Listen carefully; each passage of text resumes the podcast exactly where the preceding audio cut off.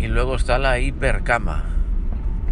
Eh, la hipercama es algo curioso, es un invento que, que no existe y que debería existir. La hipercama es una cama, pero con más gravedad. La descubrí yo un día estando en uno de estos parques infantiles de juegos. Eh, tienen una especie de hamaca en los parques infantiles, algunos, consiste en, bueno, en tu parte en esa hamaca, que es una hamaca circular, y otras personas pues te empujan, ¿no? Y te, te balanceas en ella, boca arriba, ¿no? Con la espalda posada en la hamaca, y al empujarte, al crear una especie de columpio, y al empujarte un poco fuerte además, notas más gravedad de la que tiene la Tierra.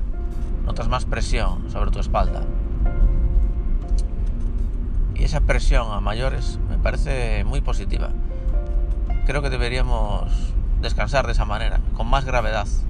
Por lo que yo propongo una cama en la que te estén un poco centrifugando, no muy fuerte, que crees pues como una especie de uno con, ni siquiera uno con 5G, sino uno con, con 1G o uno con 2G, más o menos.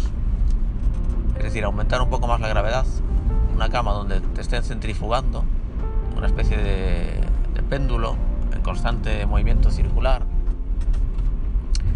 una gravedad constante de 1,2 por ejemplo, y eh, si a eso le sumas a mayores la sensación de estar sumergido, como estábamos en el líquido amniótico, ¿no?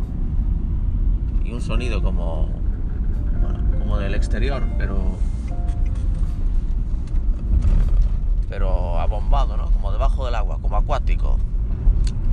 Creo que esa mezcla de gravedad mayor, que no tiene nada que ver con, con el momento de estar de embrión en la barriga, porque era al revés, era como ingravidez pero yo propongo lo contrario, propongo más gravedad en este caso.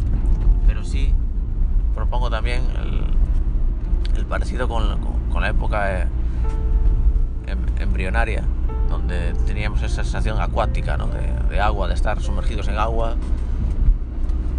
y sonido acuático. ¿no? De hecho, esa hipercama podría estar directamente sumergida en agua y respirando con, unos tubos. ¿no? Eh, bueno, habría como variantes ¿no? de la hipercama. Pero esos dos detalles ¿no? de, la, de la mayor gravedad y o de, una sensación acuática, creo que son dos claves importantes para crear la, la hipercama, la cama perfecta, donde el sueño sea lo más profundo posible a nivel físico. Ya luego a nivel mental, de relajación y demás, eso ya depende un poco de, otros factores más complejos, bueno, pues de, tu vida, de tu estrés, etcétera. Eso ya son, son otros temas.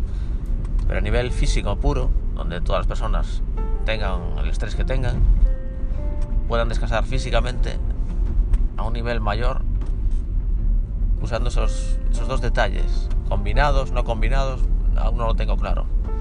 Pero creo que el resultado de la hipercama va por ahí. Va por por esos dos factores, de la gravedad mayor, de 1,2 y de una sensación de, de acuosidad, ¿no? de estar debajo del agua.